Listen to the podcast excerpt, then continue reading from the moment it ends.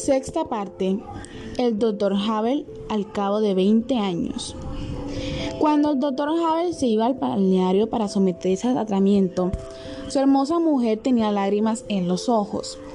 Las tenía, por una parte, por compasión. Havel padecía desde hacía algún tiempo ataques de vesícula y ella, hasta entonces, nunca lo había visto sufrir pero las tenía también porque las tres semanas de separación que le esperaban habían despertado en ella dolorosos celos. ¿Cómo? ¿Acaso podía una actriz como ella, admirada y hermosa, tantos años más joven, tener celos de un señor mayor, que en los últimos meses no salía de casa sin llevar en el bolsillo el frasco de tabletas contra los dolores que le atacaban a traición? Era así y no se sabe por qué le ocurría. Tampoco lo sabía muy bien el doctor Havel, porque también a él le había dado a ella la impresión de ser una mujer que dominaba la situación sin que nada pudiera afectarla. Precisamente por eso le encantó cuando, hace unos años, la conoció más de cerca y descubrió su sencillez, su apego al hogar y su inseguridad. Fue curioso, incluso después de casarse, la actriz tampoco tomó para nada en cuenta la superioridad que le daba su juventud estaba hechizada por el amor y por el terrible prestigio erótico de su marido.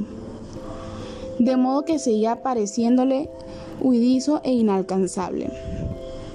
Y, aunque él, con infinita paciencia y total sinceridad, le explicaba a diario que no había ni habría jamás ninguna otra que le aventajase. Tenía dolorosos y salvajes, salvajes celos de él Solo su natural nobleza le permitía mantener tapada la olla en la que se cocía aquel feo sentimiento, que así hervía con mayor rapidez y la hacía sufrir aún más. Havel se daba cuenta de todo y a veces se enternecía y a veces se enfadaba. A veces todo aquello le fatigaba, pero como quería a su mujer, hacía todo lo posible para aliviar sus sufrimientos. También en esta ocasión procuró ayudarla. Exageraba tremendamente sus dolores y la gravedad de su estado de salud, porque sabía que el amor que le producía la enfermedad de él era para ella reconfortante y placentero, mientras que el miedo que le producía su salud, llena de infidelidades y misterios, la destrozaba. Con frecuencia hablaba de la doctora Francisca, que iba a atenderle en el balneario. La actriz la conocía y la imagen de su aspecto, totalmente bondadoso y totalmente alejado de cualquier idea lujuriosa, la consolaba. Cuando el doctor Havel se sentó por fin en el autobús, mirando los ojos llorosos de la hermosa mujer que estaba en el andén, sintió, a decir verdad, un alivio, porque su amor no solo era dulce, sino también difícil. Pero cuando llegó al balneario no se sintió muy bien. Después de tomar las aguas minerales con las que debía regar su aparato digestivo tres veces al día, tenía dolores, se sentía cansado y cuando se topaba en el paseo con algunas mujeres guapas, comprobaba asustado que se sentía viejo y no tenía ganas de conquistarla.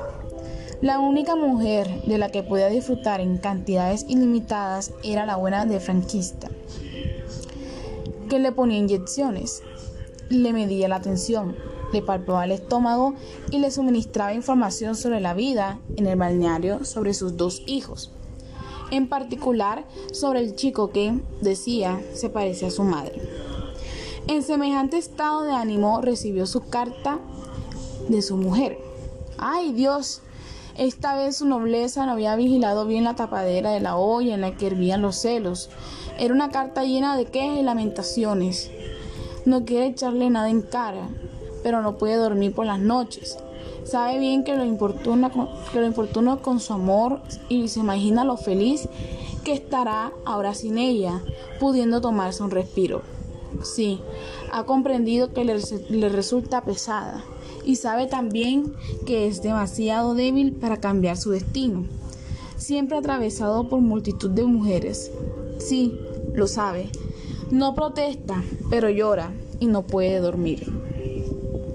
Cuando el doctor Javi leyó esta colección de gemidos, recordó los tres años que había pasado en vano tratando de, esforzadamente, de convencer a su mujer de que era un mujeriego regenerado y un amante esposo. Sintió un cansancio y una desesperación enorme. Furioso, arrugó la carta y la tiró a la papelera. Curiosamente, al día siguiente se sintió algo mejor. La vesícula ya no le dolía en absoluto y algunas de las mujeres a las que vio recorrer por la mañana el paseo despertaron en él un ligero pero sensible deseo. Pero esta pequeña ganancia quedó devaluada por una constatación mucho peor. Aquellas mujeres pasaban a su lado sin hacerle el menor caso. Se confundía para ellas con otros sorbedores de agua en una misma achacosa procesión. ¿Ves? La cosa mejora, dijo la doctora Francisca cuando le palpó por la tarde. Lo único que tienes que hacer es observar bien tu régimen.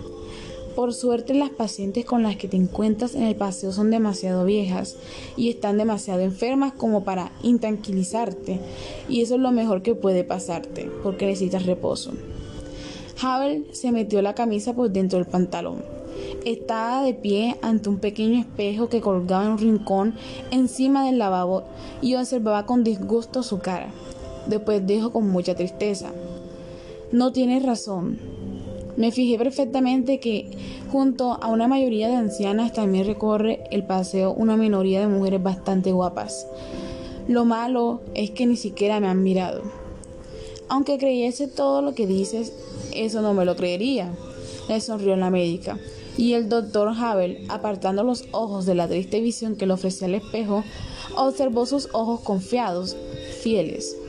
Sentía un gran agradecimiento hacia ella, aunque sabía que a través de ella no hablaba más que la confianza en la traición, la confianza en el papel que le había visto desempeñar con leve desaprobación, pero amorosamente durante años. Después, alguien llamó a la puerta.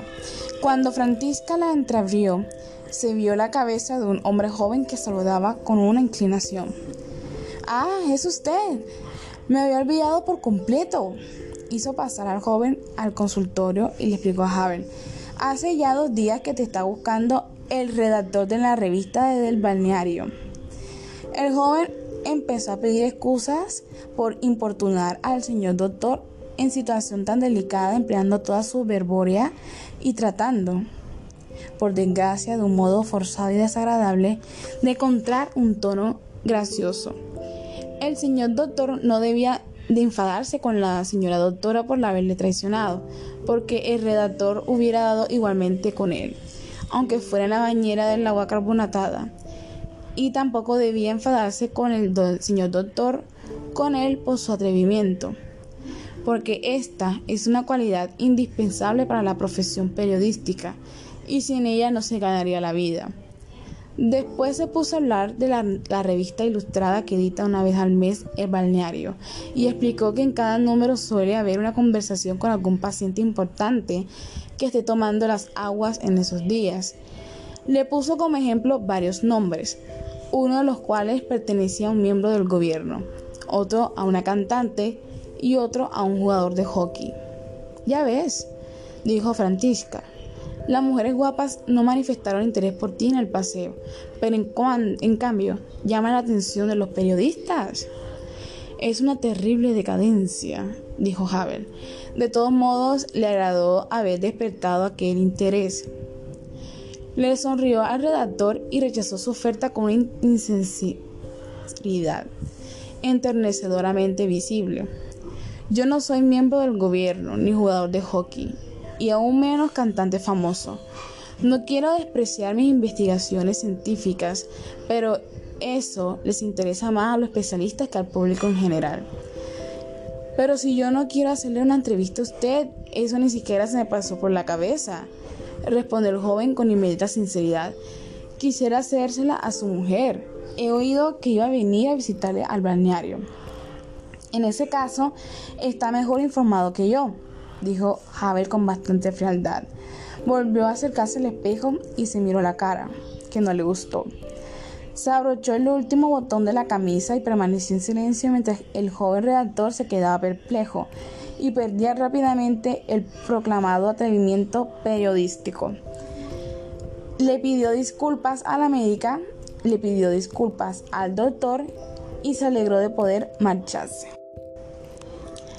El redactor era más alocado que tonto. No tenía el menor aprecio por la revista del balneario, pero siendo como era el único miembro de la redacción, no tenía más remedio que hacer todo lo posible para rellenar las 24 páginas con las indispensables fotografías y palabras. En verano era menos difícil, porque el balneario estaba repleto de huéspedes importantes, las orquestas se turnaban para dar conciertos en el paseo y no faltaban las pequeñas noticias sensacionalistas. En cambio, en los meses de frío, el paseo se llenaba de mujeres de pueblo y de aburrimiento, de manera que no podía dejar escapar ninguna oportunidad. Ayer, cuando yo en algún sitio que estaba aquí tomando las aguas del el marido de una actriz conocida, precisamente la que sale en la nueva película de detectives que esta semana entretiene con bastante éxito a los aburridos huéspedes de balneario, olfateó e inmediatamente se lanzó en su búsqueda. Pero ahora le daba vergüenza. Siempre se había sentido inseguro y por eso siempre dependía servilmente de las personas con las que se relacionaba y en cuyas opiniones y miradas trataba de averiguar con temor cómo era y cuánto valía ahora había llegado a la conclusión de que era considerado miserable, tonto, molesto, y llevaba aquella carga aún con mayor dificultad, ya que el hombre que había pronunciado esa, condena le había resultado simpático a primera vista. Por eso, perseguido por la incertidumbre, volvió a llamar ese mismo día por teléfono a la doctora para, para preguntarle quién era en realidad el marido de aquella actriz y enterarse de que no solo era un médico de renombre, sino además un hombre muy famoso. ¿Es que el redactor nunca había oído hablar de él? El redactor reconoció que no y la médica dijo con bondadosa comprensión, claro, es que usted es un crío. La especialidad en la que Havel ha descollado, afortunadamente, no la conoce. Al enterarse por medio de ulteriores preguntas a otras personas, de que la mencionada especialidad era la experiencia erótica, en la que al parecer Havel no tenía adversario en su patria. Sintió vergüenza por haber sido considerado inexperto y por haberlo confirmado al reconocer que no había oído hablar de Havel y como siempre había soñado con ser algún día un experto como aquel hombre, le fastidiaba haberse comportado como un bobo antipático precisamente ante él, su maestro. Repasó en su memoria su charlatanería, sus chistecitos estúpidos, su falta de tacto y coincidió humildemente con la justicia del castigo que el maestro le había impuesto con su silencioso rechazo y su ausente mirada en el espejo. La ciudad donde está el balneario en la que tiene lugar esta historia no es grande y la gente suele encontrarse varias veces al día, queriendo o sin querer. Así pues, no le fue difícil al redactor ver al hombre en quien pensaba. Era media tarde y bajó las columnas del paseo. Daba vuelta lentamente una multitud de enfermos de la vesícula.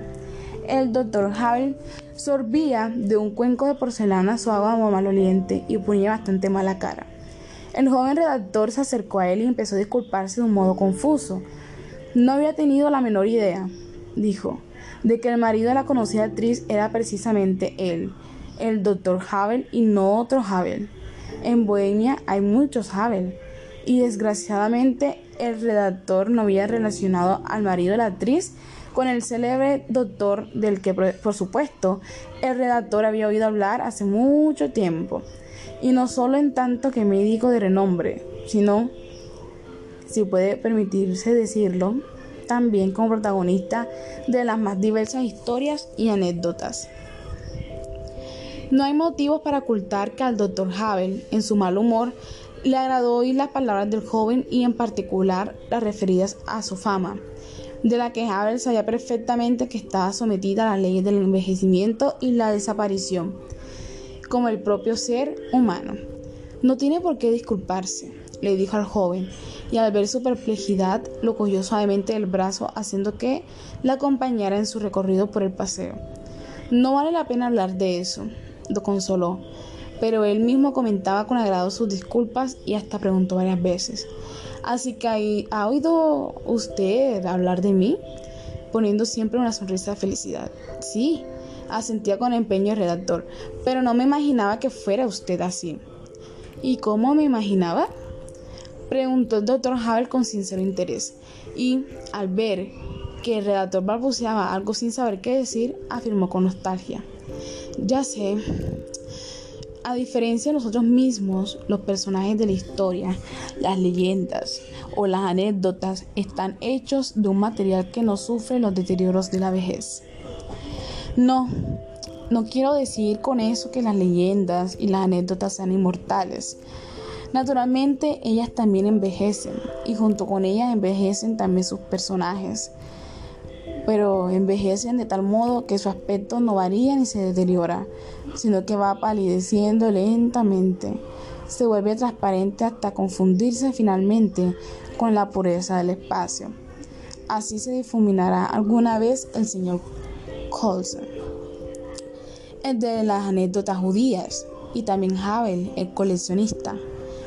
Pero lo mismo sucederá con Moisés y con Palas Ateneas o con San Francisco de Asís. Sin embargo, tenga en cuenta que junto con San Francisco también palidecerán lentamente los pájaros que se posan sobre sus hombros y el chucho que se frota contra su pierna y hasta el olivo que le da sombra, que todo su paisaje se volverá transparente junto con él y que junto a él se irá convirtiendo lentamente en un reconfortante azul celeste. Mientras nosotros, querido amigo, desaparecemos ante un colorido paisaje de fondo que nos hace burla y a la vista de una vivificante juventud que nos hace burla. Las, las palabras de Havel dejaron al joven confuso y entusiasmado, y los dos siguieron paseando durante largo rato mientras oscurecía la tarde. Al despedirse, Havel afirmó que ya estaba cansado de guardar dieta y que al día siguiente le gustaría cenar como una persona. Le preguntó a rato si quería hacerle compañía. Por supuesto que quería. No se lo diga a la doctora, dijo Havel tras sentarse en la mesa frente al redactor y coger la carta pero tengo una concepción particular del régimen. Evito estrictamente todas las comidas que no me gustan. Después le preguntó al joven si quería tomar un aperitivo. El redactor no estaba acostumbrado a tomar aperitivo antes de comer y como no se le ocurría otra cosa, dijo, un vodka. El doctor Havel puso cara de disgusto. El vodka huele a mal a alma rusa. ¿Es verdad? dijo el redactor, y a partir de ese momento se encontró perdido. Se sentía como un estudiante haciendo la reválida.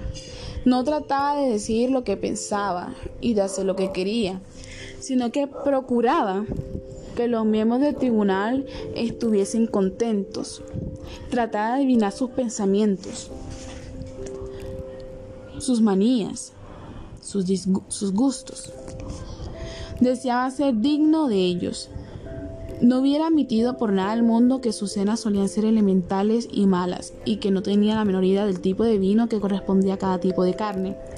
Y el doctor Havel le torturaba sin saber que al consultar permanentemente con él, antes de elegir la entrada, el primer plato, el primer vino y queso. Tras comprobar que en la asignatura de gastronomía el tribunal le había restado muchos puntos, intentó compensar la pérdida incrementando su aplicación y ya en el descanso, entre la entrada y el primer plato, se puso a mirar llamativamente a las mujeres presentes en el restaurante. Después trató de demostrar con algunos comentarios su interés y sus conocimientos, pero le volvió a salir mal. Cuando afirmó refiriéndose a una dama pelirroja, sentada dos mesas más allá, que sería seguramente muy buen amante. Havel le preguntó, sin mala intención, qué motivos tenía para decirlo.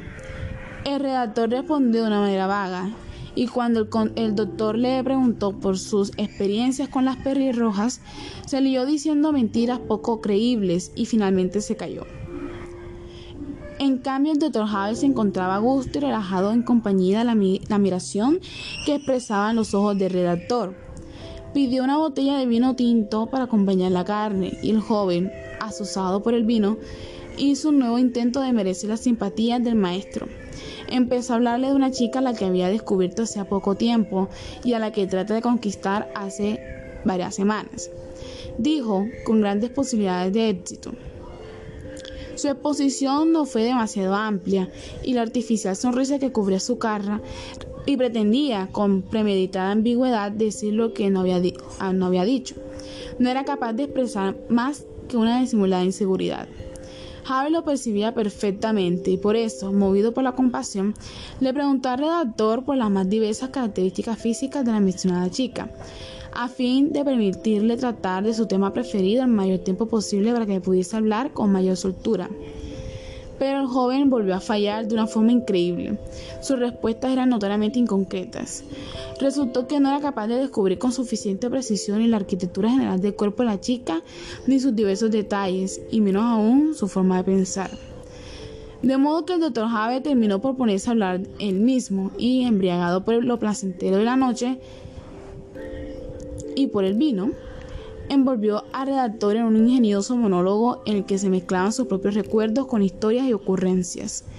El redactor daba sorbos a su copa, escuchaba y experimentaba una sensación ambigua. En primer lugar, era desgraciado. Percibía su insignificancia y su idiotez. Se sentía como un fallido aprendiz frente a un maestro infalible y le daba vergüenza abrir la boca pero al mismo tiempo también estaba feliz. Se sentía halagado porque el maestro estuviese sentado frente a él, charlando con él como un amigo y confiándole las más diversas ocurrencias, valiosas y atrevidas. Havel ya llevaba demasiado tiempo hablando cuando el joven sintió deseos de abrir al menos la boca, de aportar algo, de contribuir, de demostrar su capacidad de colaboración. Por eso volvió a hablar de su chica y le pidió amistosamente a Havel que mañana le echase una mirada, que le dijese su parecer desde la perspectiva de su experiencia. En otras palabras, que Kela, sí, empleó caprichosamente esta palabra, recepcionase. ¿Cómo se le ocurrió? ¿Fue solo una idea impremeditada, producto del vino y del ardiente deseo de decir algo? Por más espontánea que fuera la idea, lo cierto es que el redactor perseguía con ella al menos un triple beneficio. La conspiración para la evaluación conjunta y secreta. La recepción establecerá entre él y el maestro un lazo de confianza. Reafirmará la camaradería, serán compinches, tal como era el redactor. Si el maestro manifiesta su aprobación, el joven esperaba que lo hiciera porque estaba considerablemente entusiasmado con la mencionada chica. Eso implicará un reconocimiento para el joven por su visita y, su buen gusto, de modo que a los ojos del maestro pasará de aprendiz a oficial y también para él mismo será más importante de lo que. Y finalmente, también la chica significará para el joven más de lo que significaba y el placer que experimentaba en su presencia dejará de ser un placer ficticio y se volverá real, porque el joven era consciente a veces de que el mundo en que vive es un laberinto de labores cuya importancia intuye apenas vagamente y que, por lo tanto, solo pueden dejar de ser valores aparentes y convertirse en valores reales cuando hayan sido confirmados. Cuando el doctor Javier se despertó al día siguiente, sintió que tras la cena de la noche anterior le dolía un poco la vesícula y al mirar el reloj comprobó que dentro de media hora tenía que estar en la sala de curas y que por lo tanto debía darse prisa, que era lo menos, lo menos que gustaba hacer en la vida. Al peinarse vio en el espejo una cara que no le gustó. El día empezaba mal. Ni siquiera tuvo tiempo de desayunar. También lo consideró un mal presagio porque era partidario de llevar un tren de vida regular. Se dio prisa por llegar al edificio del balneario. Había un pasillo largo con muchas puertas y una de ellas asomó una rubia guapa con bata blanca. Le recriminó disgustada por su retraso y lo hizo pasar. El doctor Javes se estaba desnudando en la cabina, tapado por una cortina cuando yo, ¡vamos rápido! La voz de la masajita era cada vez menos amable y a Javes le resultaba ofensiva y le producía deseos de venganza. ¡Cuidado! A lo largo de los años, el doctor Javes se había acostumbrado a vengarse de las mujeres de una sola manera. Se quitó entonces los calzoncillos, metió la barriga hacia adentro, pinchó el pecho y se dispuso a salir de la cabina. Pero disgustado por semejante falta de dignidad, que entre otros le resultaba de ridícula, volvió a soltar la barriga cómodamente y con una indiferencia que, a su juicio, era la única actitud digna de él. Avanzó hacia la gran bañera y se sumergió en el agua templada. La masajista, absolutamente indiferente hacia su pecho y su barriga, daba vueltas entre tanto a varios grifos en un gran panel, y cuando el doctor Havel se estiró, acostado en el fondo de la bañera, cogió su pierna derecha y colocó junto a la planta del pie la boquilla de una manguera en la que salía un fuerte chorro. El doctor Havel, que tenía cosquillas, dio un tirón a la pierna y la masajista tuvo que llamarle la atención. Seguramente que no hubiera sido difícil sacar a la rubia de su fría descortesía con algún chiste, una historia o una pregunta graciosa. Pero Havel estaba demasiado irritado y ofendido como para eso.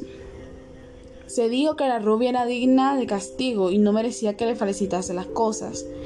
En el momento en que le pasaba la manguera por las partes blancas, y él se tapaba con las manos el miembro para que no le hiciese daño, el fuerte chorro de agua le preguntó qué plan tenía para la noche. Sin mirarlo le preguntó para qué quería saberlo. Javi le explicó que vivía solo en una habitación individual y que quería que fuese aquella noche a visitarle. Me parece que confunde usted, que se confunde, dijo la rubia y le indicó que se pusiese boca abajo y así estaba el doctor Havel acostado boca abajo en el fondo de la bañera, levantando la barbilla para poder respirar. Sentía el fuerte chorro que le masajeaba los muslos y estaba contento por haber hablado al masajista tal como respondía. El doctor Havel castigaba desde hacía mucho tiempo a las mujeres rebeldes o caprichosas, llevándoselas a la cama fríamente, sin la menor ternura, casi sin hablar, y despidiéndolas con el mismo tono gélido pero al cabo de un rato cayó en la cuenta de que efectivamente le había hablado a la masajista con la adecuada frialdad, pero que a la masajista, a la cama, no se la había llevado y seguramente no se la llevaría. Comprendió que había sido rechazado y que aquella era una nueva ofensa.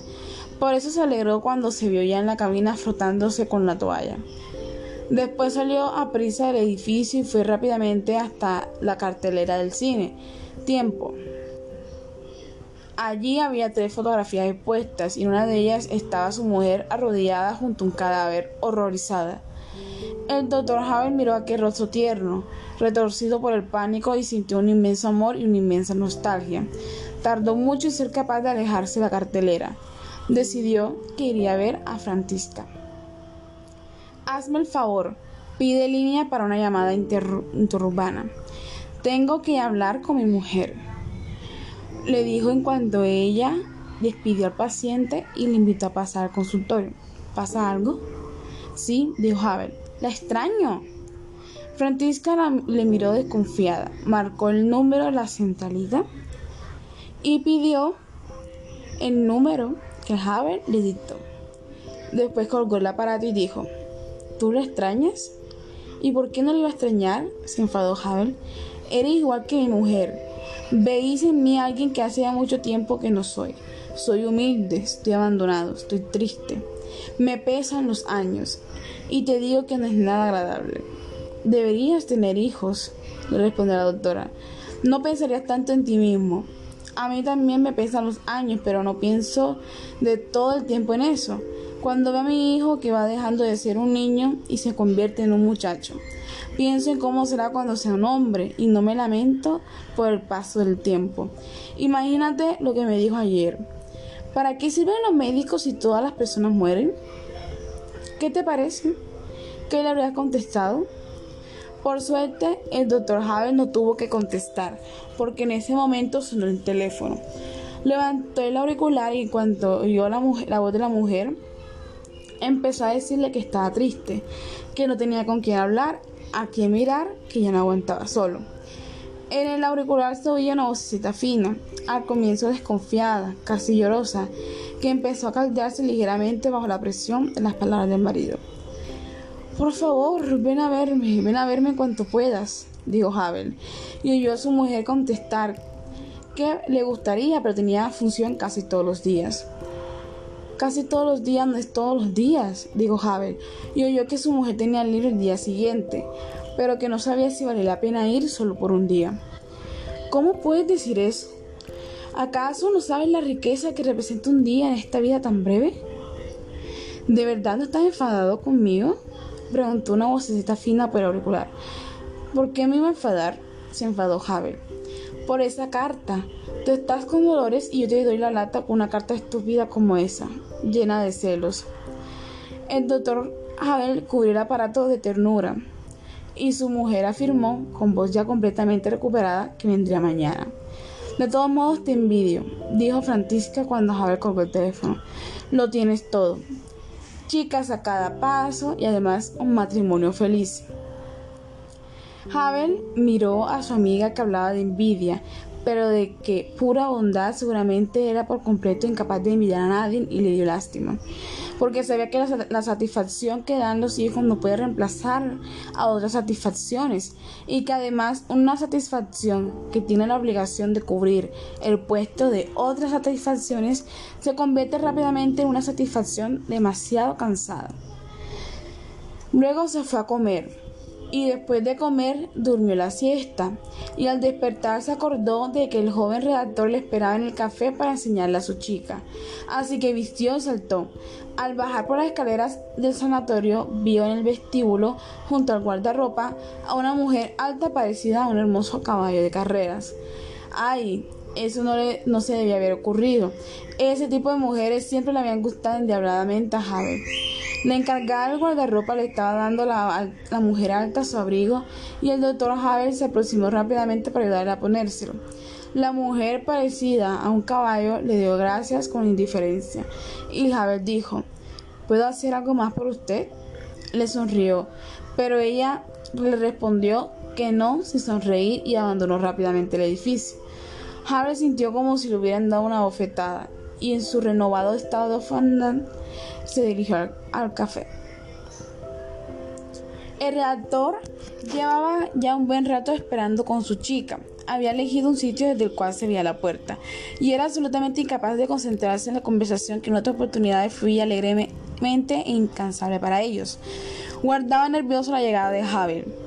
Hoy había intentado por primera vez mirar a la chica con ojo crítico y mientras ella le contaba quién sabe qué, que fue, por fortuna no dejaba, en efecto, de contarle quién sabe qué, de modo que la inquietud del joven no se notaba. Había descubierto algunos pequeños defectos en su belleza. Aquello lo había intranquilizado mucho, aunque de inmediato se convenció de que aquellos pequeños defectos en realidad hacían que su belleza fuese más interesante, y eran precisamente los que lograban que todo su ser fuese para él algo tiernamente familiar. Y es que el joven quería a la chica, pero si la quería, ¿por qué había aceptado una ocurrencia tan humillante para ella como esta de recepcionarla en colaboración con el pervertido doctor? Y si le damos una especie de absolución, aceptando que aquello no era para él más que un juego infantil, ¿cómo es que un simple juego lo ponía tan nervioso e intranquilo? No era un juego, el joven realmente no sabía cómo era su chica, no era capaz de emitir un juicio sobre su belleza y su atractivo. ¿Acaso era tan ingenuo e absolutamente inexperto que no diferenciaba una chica guapa de una fea? No, el joven no era tan inexperto. Había entablado ya relaciones con un par de mujeres y había tenido con ellas más de un lío, pero siempre se había fijado mucho más en sí mismo que en ellas. Fíjense, por ejemplo, en este curioso detalle. El joven recuerda perfectamente la ropa que llevaba con cada una de esas mujeres. Sabe que en tal o cual ocasión llevaba unos pantalones excesivamente anchos y que sufría sabiendo que le quedaban mal. Sabe que en otras ocasiones tenía puesto un suéter blanco con el que se sentía como un elegante deportista, pero no tiene la menor idea de cómo iban vestidas sus amigas. Sí, es curioso. En el transcurso de sus breves relaciones lleva a cabo ante el espejo prolongados y detallados estudios de sí mismo, mientras que a sus compañeras femeninas solo las percibía de forma global, en conjunto. Era mucho más importante para él la forma en que lo veían los ojos de sus acompañantes que la impresión que su acompañante le causaba a él. Esto no significaba que no le importara que la chica con la que salía fuera guapa o no, le importaba, pues porque no solo era visto por los ojos de su acompañante, sino que los dos juntos eran vistos y valorados por los ojos de otros, los ojos del mundo. Y a él le importaba mucho que el mundo estuviese satisfecho de su chica, porque sabía que al valorarla a ella, se valoraba su elección, su buen gusto, su nivel, se, se le valoraba. Por tanto, a él mismo. Pero precisamente por tratarse de la valoración de otros, no confía demasiado en sus propios ojos, sino que hasta ahora le había bastado con prestar oído a la voz de la opinión general e identificarse con ellas. Pero, ¿cómo se podía comparar la voz de la opinión general con la voz de un maestro y un experto? El redactor miraba impaciente hacia la puerta y cuando por fin vio a entrar por la puerta de cristal, puso cara de sorpresa y le dijo a la chica que por pura casualidad acaba de entrar un hombre excepcional al que quería hacerle dentro de unos días una entrevista para su revista. Se levantó a saludar a Havel y lo condujo hasta la mesa. La chica, tras una breve interrupción para las presentaciones, volvió a encontrar el hilo de su interrumpido parloteo y continuó hablando. El doctor Javier, rechazado diez minutos antes por la mujer parecida a un caballo de carreras, miraba a la chiquilla habladora y se hundía cada vez más en su mal humor. La chiquilla no era una belleza, pero era bastante insimpática, y no cabe duda de que el doctor Javier, del que se decía que era como la muerte y arrampaba con todo, la habría aceptado en cualquier momento, y además muy a gusto. Tenía varios rasgos que presentaban una particular ambigüedad estética. Tenía sobre la nariz un pequeño rosetón de pecas doradas, lo cual podía ser visto como un defecto en la blancura de la piel, pero también, por el contrario, como un encanto natural. Era muy frágil, lo cual podía interpretarse como una insuficiente adecuación a las proporciones femeninas ideales, pero también, por el contrario, como la excitante finura de una mujer que sigue siendo niña. Era enormemente habladora, lo cual podía ser interpretado como molesta charlatanería, pero también, por el contrario, como una ventajosa cualidad que le permitía a su acompañante dedicarse sin ser advertido a sus propios pensamientos, siempre a cubierto bajo la bóveda de sus palabras. El redactor observaba en secreto y angustiado la cara del doctor y cómo le parecía que estaba peligrosamente y para sus esperanzas negativamente reconcentrada. Llamó al camarero y pidió tres coñacs. La, la, chica dijo que no bebería. Después se dejó convencer a cabo de una larga discusión acerca de que podía y debía beber. El doctor Havel advertía consternado que aquel ser estéticamente ambiguo, que manifestaba con un río de palabras toda la simplicidad de su vida interior, habría sido con toda posibilidad su tercer fracaso del día, porque él, el doctor Havel, otro era poderoso como la muerte, ya no es el que era. El camarero trajo después del coñac. Los tres levantaron sus copas para el brindis y el doctor Havel miró los ojos azules de la chica como los ojos adversos de alguien que no le pertenecía. Al comprender plenamente que aquellos ojos eran enemigos, le retribuyó su enemistad y de pronto vio ante sí un ser estéticamente unívoco, una chiquilla enfermiza, con la cara manchada por la suciedad de las pecas, insoportablemente charlatana. Pese a que esa transformación reconfortara a Havel y a que también lo reconfortaran los ojos del joven, que pendían de él con angustiada incertidumbre eran dos alegrías demasiado pequeñas en comparación con la profundidad del mal humor que le traspasaba. Havel pensó que no debía prolongar aquel encuentro que no le proporcionaba felicidad alguna, por eso tomó rápidamente la palabra. Les dijo al joven y a la chiquilla un par de frases ingeniosas, expresó luego su satisfacción por haber podido pasar con ellos un rato agradable, aseguró que tenía prisa y se despidió. Cuando Havel había llegado ya a la puerta de cristal, el joven se llevó la mano a la frente y le dijo a la muchacha que había olvidado por completo fijar con el doctor la fecha para la entrevista. Salió apresuradamente del café y alcanzó a Javier en la calle. Bueno, ¿qué le parece? preguntó. Javier miró largamente a los ojos del joven, cuya rendida impaciencia le producía una sensación de calidez. En cambio, al redactor el silencio de Javier lo dejó congelado, de modo que empezó a retroceder ya por adelantado. Ya sé que no es una belleza, Javier dijo. No, no es una belleza. El redactor agachó la cabeza. Hablo un poco de más, pero aparte de eso es agradable. Sí, es una chica realmente agradable, dijo Havel, pero agradable también puede ser un perro, un canario o un patito que pasea por el patio. De lo que se trata en la vida no es, querido amigo, de conquistar la mayor cantidad posible de mujeres, porque ese es un éxito demasiado superficial.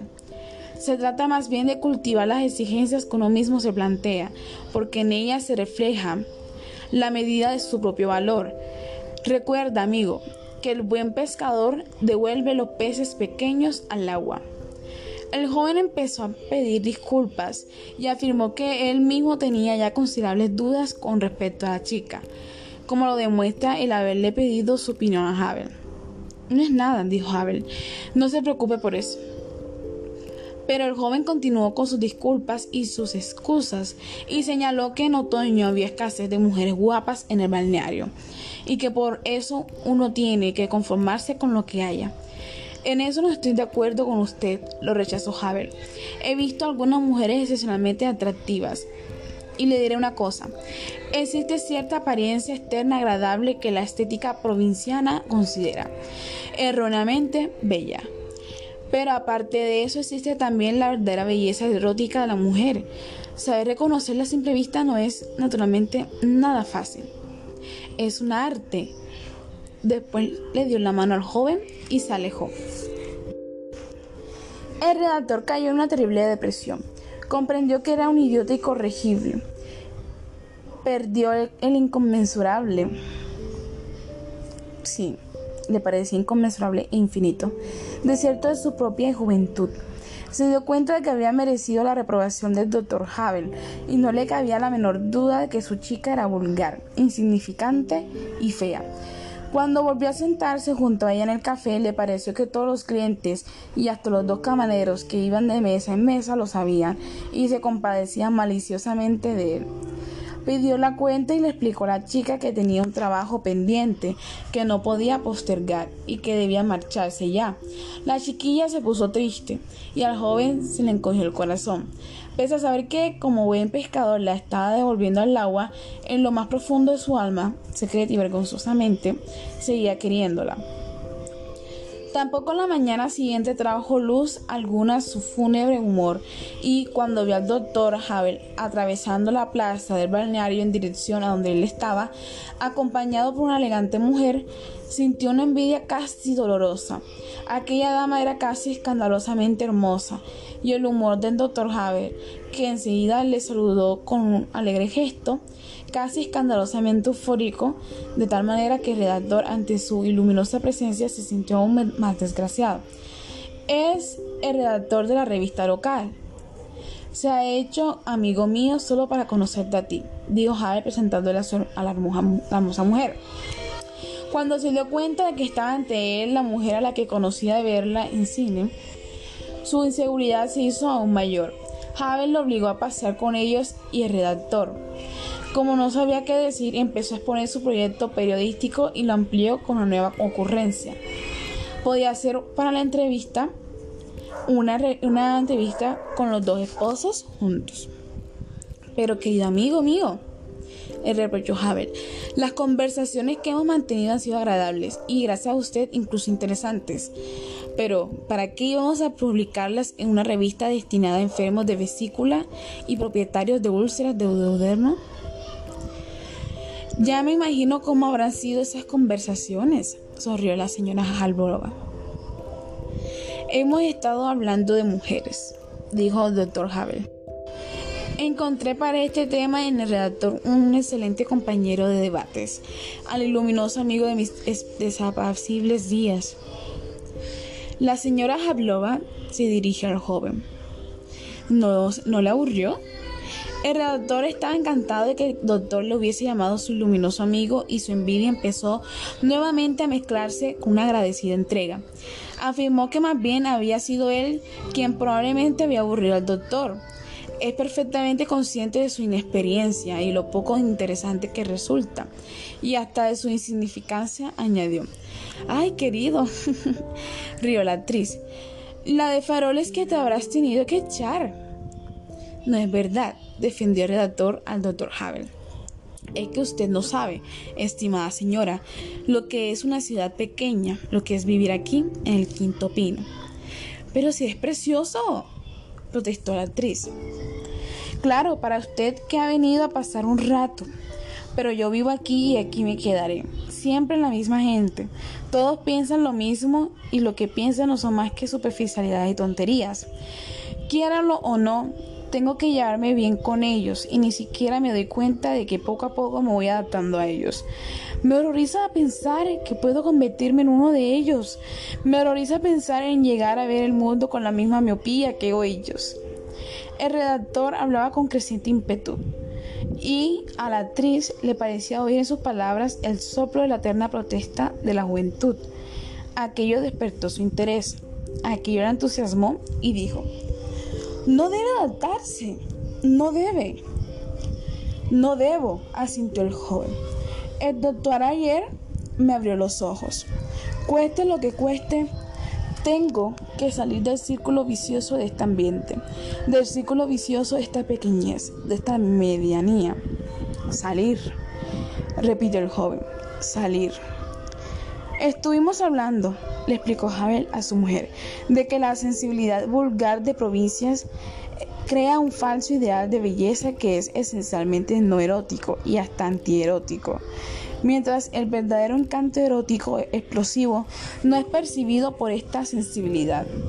Pasan a nuestro lado mujeres capaces de arrastrar a un hombre a las más vertiginosas aventuras de los sentidos y nadie las ve. Así es, confirmó el joven. Nadie las ve, prosigue el doctor, porque no responden a las normas de los modistos locales. Y es que el encanto erótico se manifiesta más en la deformación que en la regularidad, más en la exageración que en la proporcionalidad, más en lo original que en lo que está hecho en serie, por bonito que quede. Sí, asintió el joven. ¿Conoces a Francisca? le dijo Javier a su mujer. La conozco, le dijo la actriz. Y ya sabes cuántos de mis amigos darían toda su fortuna por pasar una noche con ella.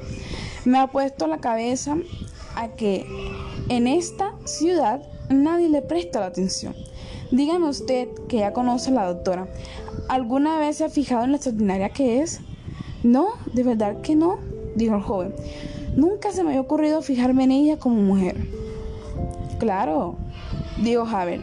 Le pareció poco delgada, echó en falta las pecas y la charlatanería.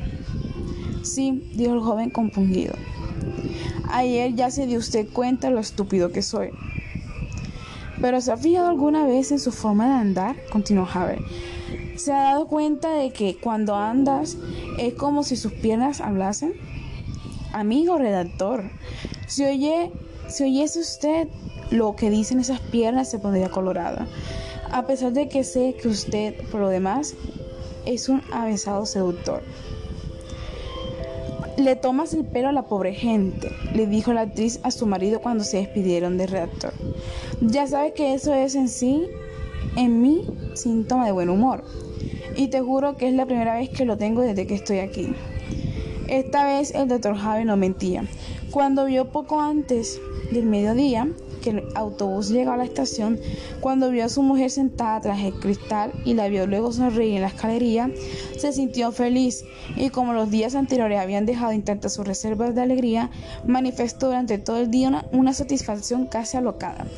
Recorrieron juntos el paseo, mordisquearon obleas dulces, visitaron a Francisca para recibir información fresca sobre las más recientes frases de su hijo dieron con el redactor el paseo descrito en el capítulo anterior y se rieron de los pacientes que paseaban por las calles por motivos de salud. Con tal motivo, el doctor Harris se dio cuenta de que algunos viandantes miraban fijamente a la actriz. Se giró y comprobó que se detenían y seguían mirándolos. Te han descubierto, dijo Havel. Aquí la gente no tiene nada que hacer y asiste apasionadamente al cine. ¿Te molesta?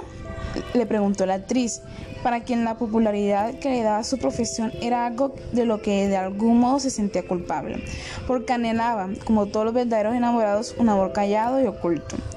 Al contrario, dijo Havel y se rió.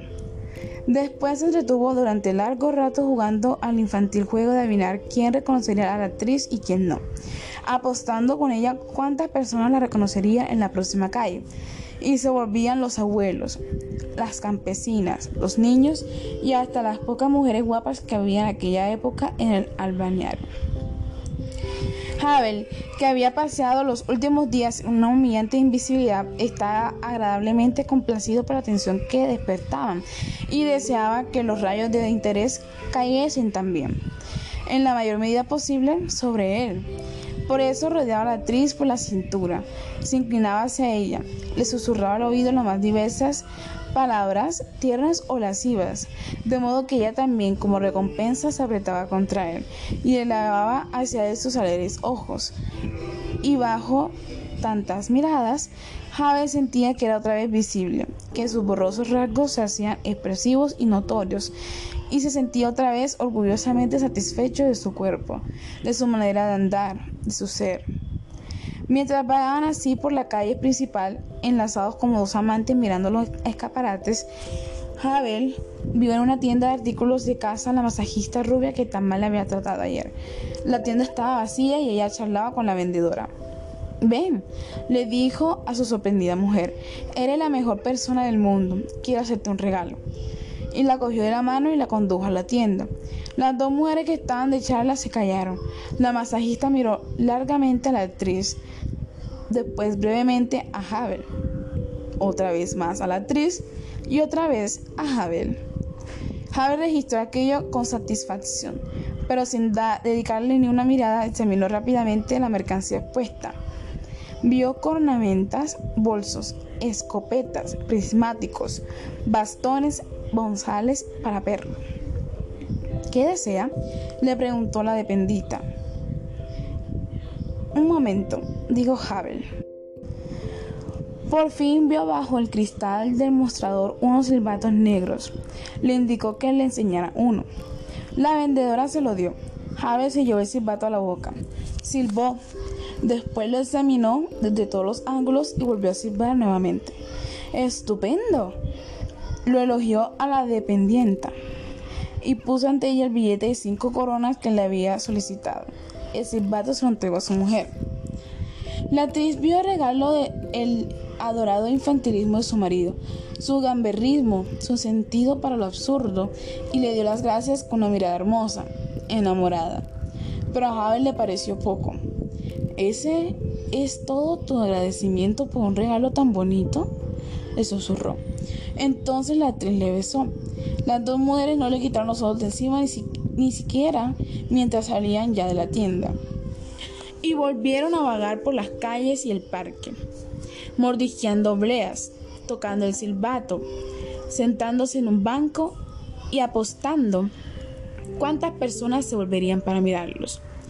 Por la noche, cuando entraban en el restaurante, casi chocaron con la mujer parecida a un caballo de carreras. Lo miró sorprendida, largamente a la actriz, brevemente a Havel, otra vez a la actriz y cuando volvió a mirar a Havel le hizo involuntariamente una inclinación con la cabeza. Havel también inclinó la cabeza y después, inclinándose hasta el oído de su mujer, le preguntó en voz muy baja si le quería. La actriz lo miró con cara de enamorada y le hizo una caricia en la mejilla. Después se sentaron a la mesa. Comieron con moderación, porque la actriz vigilaba atentamente el régimen de Havel. Bebieron vino tinto, porque era lo único que Havel podía beber. Y la señora Havlova se sintió enternecida. Se inclinó hacia su marido, le cogió la mano y le dijo que aquel era uno de los días más bonitos de su vida. Le confesó que se había quedado muy triste al marcharse él. Le volvió a pedir perdón por aquella carta locada, llena de celos, y le dio las gracias por haberle llamado para que viniese. Le dijo que hubiera valido la pena venir a verlo aunque solo fuera por unos minutos. Luego, después,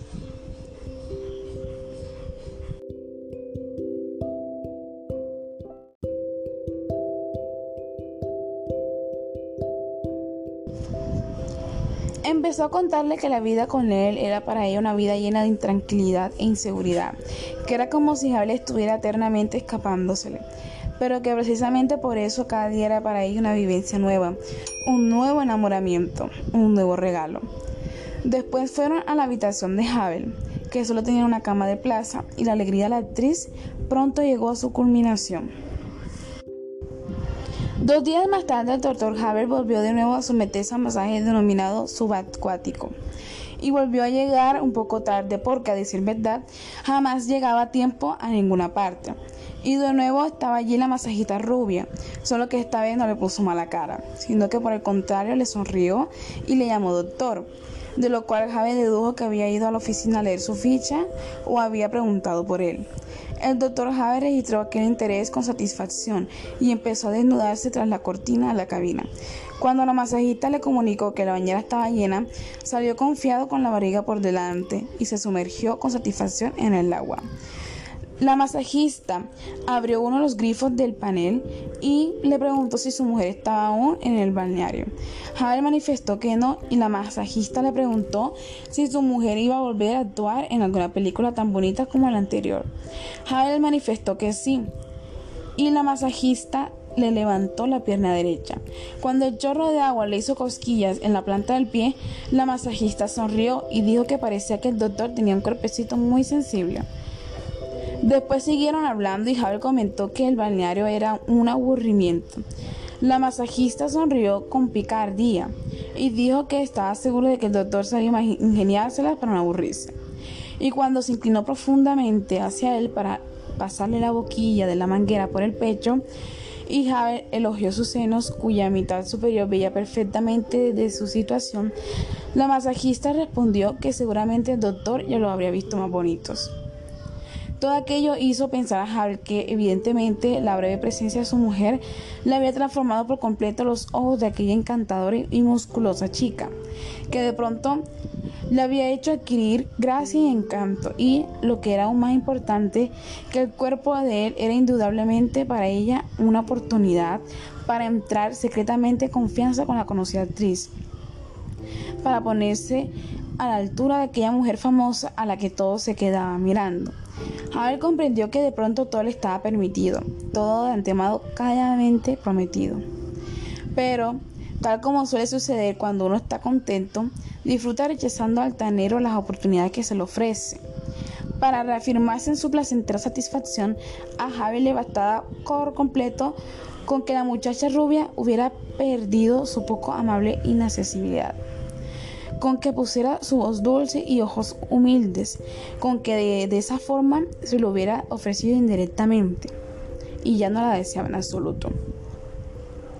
Después tuvo que ponerse boca abajo sacando la barbilla del agua y dejando que el fuerte chorro recorriese de nuevo su cuerpo, desde la nuca hasta los talones.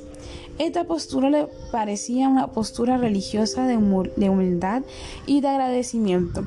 Pensaba en su mujer, en lo hermosa que era, en cuanto la amaba y, ella lo amaba a él, y en y en que era su buena estrella, que le hacía ganar el favor de la casualidad y de las muchachas musculosas Y cuando el masaje terminó y él se incorporó en la bañera para salir de ella, la masajista, rociada de sudor, le pareció tan sana y jugosamente hermosa, y sus ojos tan obedientemente entregados que sintió el deseo de inclinarse a ese sitio donde, a la distancia, intuía la presencia de su mujer. Le pareció que el cuerpo de la masajista estaba allí de pie sobre la gran mano de la actriz y que aquella mano se lo entregaba como un mensaje de amor, como un amoroso regalo. Y de pronto le pareció que era una descortesía hacia su propia mujer rechazar aquel regalo, rechazar aquella tierna atención. Por eso le sonrió la sudorosa chica y le dijo que había decidido dedicarle la noche de hoy y que la esperaría a las 7 junto a la fuente. La chica aceptó y el doctor Javier se cubrió con una gran toalla. Tras vestirse y peinarse, comprobó que estaba de buen humor, de un humor excelente. Tenía ganas de charlar y se detuvo en el consultorio de Francisca, a la cual también le vino bien su visita porque también ella estaba de excelente humor. Francisca le contó mil cosas, pero a cada rato volvía al tema que habían tocado en su último encuentro. Hablaba de su edad y sugería con grandes frases inconexas que no hay que rendirse ante el paso de los años, que los años que se tienen no siempre son una desventaja y que es maravilloso sentir que uno ha comprobado que puede medirse con los más jóvenes. Y los, y los hijos tampoco lo son, dijo sin venir a encuentro. No, no es que no quisiera a mis hijos, precisó. Tú sabes cuánto los quiero, pero no son lo único en el mundo. Las reflexiones de Francisca no se apartaron ni por un momento de su abstracta vaguedad, y a un incauto le hubiera parecido mera charlatanería. Pero Havel no era un incauto y percibió el contenido que se ocultaba tras la charlatanería. Llegó a la conclusión de que su propia felicidad no era más que un eslabón de cadena de felicidades. Y como su corazón deseaba el bien a los demás, su excelente humor se multiplicó por dos. Sí, el doctor Havel había adivinado. El redactor había ido en busca de la doctora el mismo día en que su maestro se le había elogiado. Al cabo de unas cuantas frases había descubierto dentro de sí una sorprendente audacia y le había dicho que le gustaba y que quería salir con ella. La doctora había tartamudeado asustada que era mayor que él y que tenía hijos. Eso había hecho que el redactor ganase confianza y que le sobrase locuacidad. Afirmó que la doctora tenía una belleza oculta, que es más importante que el aspecto vulgar de quienes suelen considerarse guapos. Elogió su manera de andar y dijo que parecían hablar sus piernas al andar. Y dos días más tarde, aquella misma noche en que el doctor Javier llegaba contento a la fuente junto a la que ya a distancia vio a, su rubia musculosa, el redactor paseaba nervioso por su estrella buhardilla. Estaba casi seguro de tener éxito, pero precisamente por eso temía aún más que algún error o alguna casualidad lo estropease. A cada rato abría la puerta para mirar por la escalera hacia abajo. Por fin la vio. El cuidado con que la señora Francisca se había vestido y arreglado la distanciaba un tanto del aspecto cotidiano de la mujer con pantalones blancos y bata blanca. Al tembloroso joven le parecía que el encanto erótico de ella, hasta ahora solo intuido, se hallaba ahora ante él casi desvergonzadamente al desnudo, y eso hizo que se apoderara de él una respetuosa timidez. Para superarla abrazó a la médica con la puerta aún abierta y empezó a besarla furiosamente. Aquello la asustó por lo imprevisto y le pidió que la dejase sentarse. La soltó, pero inmediatamente se sentó junto a sus piernas y de rodilla se puso a besarle las medias. Ella colocó su mano en la cabeza joven y trató de apartarlo con suavidad. Fijémonos en lo que ella le decía. En primer lugar, repitió varias veces: Tiene que ser bueno, tiene que ser bueno, prométame que será bueno. Cuando el joven le dijo: Sí, sí, seré bueno, Mientras seguía avanzando con su boca con la áspera superficie, ella le dijo, no, no, eso no, eso no. Y cuando avanzó hasta llegar aún más arriba, empezó de pronto a tutearlo y afirmó, eres un salvaje, ah, eres un salvaje. Con aquella afirmación todo quedaba resuelto. El joven ya no encontró resistencia alguna, estaba estasiado, estasiado ante sí mismo, estasiado por la rapidez de su éxito estaciado ante el doctor Haber, cuyo genio se hallaba allí con él y se introducía en él, estaciado ante las desnudez de la mujer que yacía debajo de él en amoroso abrazo. Ansiaba ser un maestro, ansiaba ser un virtuoso, ansiaba demostrar sensualidad y agresividad. Se levantaba ligeramente por encima de la doctora, observaba con mirada salvaje su cuerpo y asiento y balbuceaba. Eres hermosa, eres preciosa, eres preciosa. La médica se cubrió el vientre con las dos manos y dijo, no te rías de mí. ¿Qué locura dices? No me río de ti, eres preciosa. No me mires. Lo atrajo desde así para que no la viera. Ya ha tenido dos hijos, ¿sabes? ¿Dos hijos? El joven no entendía. Se me nota, no debes mirarme. Aquello frenó un poco al joven en su impulso inicial y le costó trabajo volver a recuperar el adecuado entusiasmo. Para hacerlo más fácil, trató de fortalecer con palabras la embriaguez de la situación, que se escapaba, y le susurró al oído a la médica lo hermoso que era que estuviera allí con él, desnuda, completamente desnuda. Eres amable, eres muy amable, le dijo la, a la médica. El joven siguió repitiendo sus palabras sobre la desnudez sobre la médica y le preguntó si también era excitante para ella estar allí desnuda con él. Eres un chiquillo, dijo la médica. Claro que es excitante, pero al cabo de un momento añadió que ya la habían visto desnuda tantos médicos que ni siquiera la llamaba la atención. Más médicos que amantes. Rió y comenzó a hablar de lo difíciles que habían sido sus partos. Pero valió la pena, dijo por fin. Tengo dos hijos preciosos. Preciosos, preciosos. El entusiasmo trabajosamente logrado por el redactor volvió a desaparecer. Tenía incluso la impresión de estar con la doctora en la cafetería, charlando y tomando una taza de té. Aquello lo puso furioso. Volvió a hacerle el amor con movimientos agresivos, tratando una vez más de atraerla hacia imágenes más sensuales.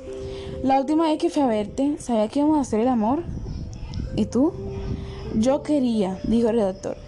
Quería tremendamente. Y puso en la palabra quería una inmensa pasión.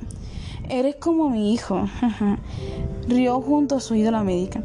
También lo quiere todo. Yo siempre le pregunto, ¿y no quieres también un reloj con un surtidor de agua? Y así hicieron el amor. La señora Francisca quedó encantada con, la conversación. Cuando después se sentaron en el sofá desnudos y cansados, la médica le acarició el pelo al redactor y dijo, tienes la cabecita como él. ¿Quién? Mi hijo. Siempre estás pensando en tu hijo, dijo el redactor en una tímida protesta. Ya sabes, dijo ella con orgullo, es el niño de su mamá, el niño de su mamá. Después ella se levantó y se vistió, y de pronto tuvo en aquella habitación del soltero la sensación de que era joven, de que era una chica jovencita, y se sintió enloquecidamente bien. Al salir abrazó al redactor y los ojos le tenían humedecido de agradecimiento. Tras la hermosa noche llegó para Javel un hermoso día. Durante el desayuno cambió algunas palabras significativas con la mujer parecida a un caballo de carreras. Y a las 10, al volver de las curas, lo esperaba en la habitación una afectuosa carta de su mujer. Después se fue a recorrer el paseo junto a la multitud de pacientes. Llevaba junto a la boca el cuenco de porcelana e irradiaba satisfacción. Las mujeres que antes pasaban por su lado sin mirarlo, fijaban ahora la vista en él, así que la saludaba con ligeras inclinaciones. Al ver al redactor le hizo con alegría un gesto de bienvenida. Visité hoy por la mañana a la doctora y a juzgar por ciertos síntomas que no se le pueden escapar a un buen psicólogo, me parece que ha tenido usted éxito. No había nada que el joven deseara tanto como contárselo todo a su maestro, pero el desarrollo de los acontecimientos de la noche anterior le había dejado un tanto confuso. No estaba seguro de, de, si había sido noche tan cautivadora como debía haber sido, y por eso no sabía si una exposición precisa y verdadera le elevaría o le humillaría a los ojos de Jabel. Dudaba acerca de lo que debía contarle y de lo que no. Pero ahora al ver el rostro de Jabel radiante de felicidad y de vergüenza, no pudo hacer otra cosa que responderle en un tono similar, alegre y desvergonzado, elogiando con palabras de entusiasmo a la mujer que Jabel le había recomendado. Le contó cuánto le había gustado al verla por primera vez con ojos no provincianos. Le contó lo rápido que había aceptado ir a visitarle y la extraordinaria velocidad con la que se había apoderado de ella. Al plantearle al doctor Jave preguntas y subpreguntas para llegar a todos los matrices de la materia analizada, El joven no pudo evitar acercarse cada vez más en su respuesta a la realidad, hasta que por fin mencionó que, aunque estaba completamente satisfecho con todo, se había quedado, pese a todo, un tanto perplejo por la conversación que mantuvo con él la médica mientras hacían el amor. El doctor Javier se interesó mucho por aquello y convenció al redactor de que le repitiera detalladamente el diálogo, interrumpiendo su relato con gritos de entusiasmo. Excelente, eso es magnífico. Es la eterna madraza. Y, amigos, qué envidia me da. En ese momento se detuvo entre los dos hombres la mujer parecida un caballo de carreras. El doctor Javier le hizo una inclinación y la mujer le dio la mano. No se enfade conmigo, se disculpó ella. Llego un poco de retraso. No es nada, dijo Havel. Lo estoy pasando estupendamente aquí con mi amigo. Tendrá que disculpar que acabemos nuestra conversación. Y sin soltarle la mano a la mujer, se dirigió al de redactor. Querido amigo, lo que me ha contado supera todas mis previsiones. Comprende usted que la mera diversión del cuerpo, si se queda exclusivamente encerrada en su mudez, es siempre fastidiosamente igual. Una mujer se parece en ella a la otra y todas caen en el olvido. Pero si nos lanzamos a las alegrías del amor es para recordarlas, para que sus puntos luminosos unan en una línea radiante nuestra juventud con nuestra vejez, para mantener nuestra memoria en una llama eterna. Y debe creerme, amigo, tan solo una palabra, dicha en esta escena, la más corriente que existe, es capaz de iluminarla de tal modo que resulte inolvidable. Dicen de mí que soy coleccionista de mujeres. En realidad soy mucho más que un coleccionista de palabras. Créame que jamás olvidará la noche de ayer y considérese afortunado. Después le hizo con la cabeza un gesto de despedida y cogiendo de la mano a la mujer parecida un caballo, se alejó lentamente con ella por el paseo del balneario.